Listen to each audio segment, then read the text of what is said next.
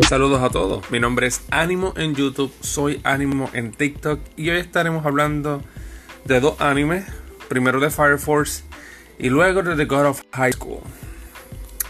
Empecemos con Fire Force. Hoy encontramos, encontramos quién es la voz que está hablando.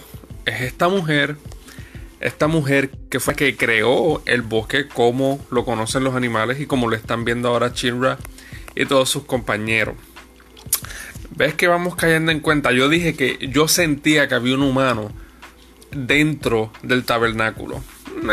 todavía no estoy 100% seguro de eso, pero ella fue la que activó el tabernáculo y dio vida al bosque. Pero vemos cómo, cómo dos ideas se van chocando y encontrando.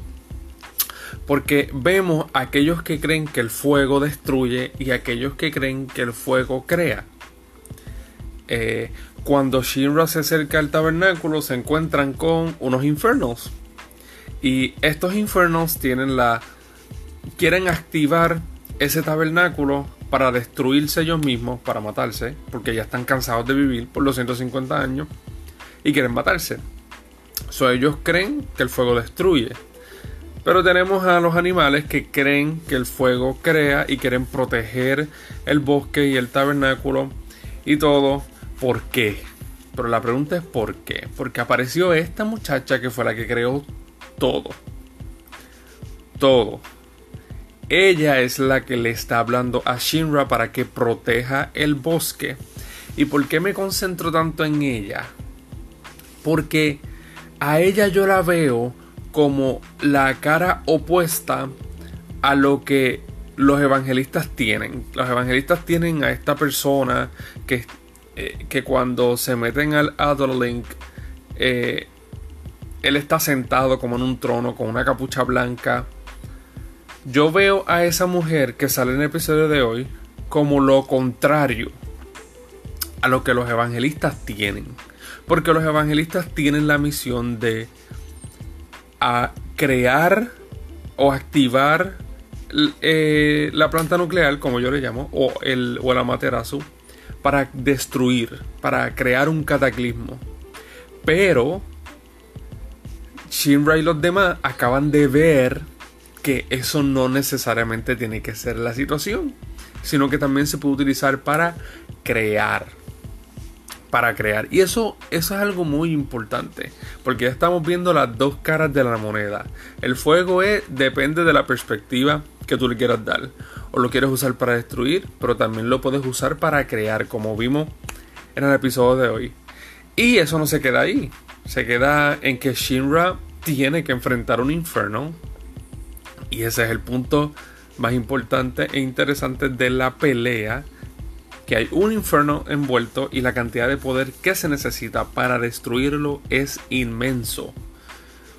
Él sabe eso, pero lo curioso es que esa mujer de la que estamos hablando, que by the way, él también menciona que tiene una voz angelical, como dije en el episodio anterior, se distinguen muy bien las voces demoníacas de las voces angelicales y que conste que dije solo la voz, porque su cara, su cara es demoníaca en su máxima expresión, pero lo ayuda, le da como un pequeño burst pero no sabemos, lo sabremos en el próximo episodio. Se ve que le da un burst, pero la cara que pone la mujer es como... Anyway, pero le da... Algo le dio, algo le hizo a Shinra que se siente distinto. Pero qué exactamente le hizo lo sabremos en el próximo episodio. Ahora vamos a The God of High School. Y me quedo con dos cosas del episodio de hoy. Número uno, la preocupación de Mori. Lo vemos bien preocupado en este. En los primeros minutos del episodio se ve muy preocupado. Eh, tenía una leve sospecha de qué podía hacer y precisamente era eso. Era que no sabían sobre el, el paradero de su abuelo. Los encargados del torneo hablaron con él y le contaron la situación. De que un ataque masivo, como todos vimos, un ataque masivo con una espada gigante. Eh, le cayó encima y que se veía mucha pérdida de sangre y que dudaban que él estuviera vivo, que él estuviera con vida.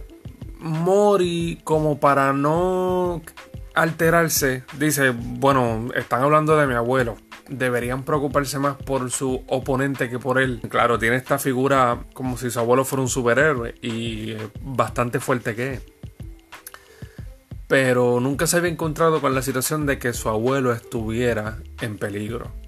Y esa era la gran preocupación que tenía durante el principio del episodio. Lo vemos entrenando como para como porque quisiera en un futuro tener la fuerza necesaria para poder, para poder ayudar a su abuelo cuando lo necesite. Pero fue, fue, fue, algo, algo tiene su abuelo, en algo está envuelto, que la organización Nox lo quiere y lo necesita. Para algo es. Y número dos, precisamente nos enfocamos en Nox. ¿Cuáles son sus intenciones? De, ¿Cuál es la intención de la organización secreta? Logramos ver, o, entre frases, no fue, no fue directamente que lo mencionaron, pero cuando los encargados del, torneo estaban hablando sobre que Nox ya, ya tiene sus intenciones claras y va a comenzar a moverse para evitar el torneo ellos quieren evitar el torneo. ¿Por qué? ¿Qué tiene el torneo o qué hace el torneo que los afecta a ellos? Según lo que pude ver o pude entender, es que el torneo va, va a sacar lo que ellos le llaman la llave. Es una llave que asumo que es alguien mm, lo suficientemente poderoso como para desafiar a un dios. Y Nox, por otra parte, porque cuando eso estaba sucediendo en el episodio, se va como que dividiendo, o sea, las escenas se dividen y te presentan un lado y el otro. Mientras los encargados del torneo decían eso, Nox al otro lado decía en esencia lo mismo, decía, hay algunos que quieren desafiar al dios, ¿no?